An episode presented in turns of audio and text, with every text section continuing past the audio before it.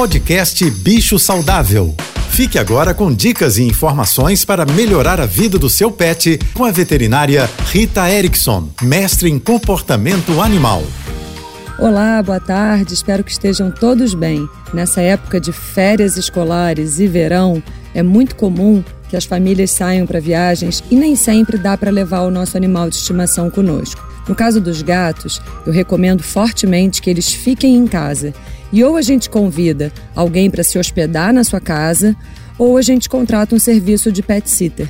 Não dá para deixar os gatos sozinhos, com uma pessoa indo só uma vez por dia para limpar o banheiro e alimentá-los. Já no caso dos cães, existem várias alternativas de hospedagens e é fundamental que a gente vá conhecer primeiro, para entender como esse serviço de hospedagem acontece e nem todo cachorro adora socializar com outros. É um desejo de todos nós, mas nem sempre isso acontece.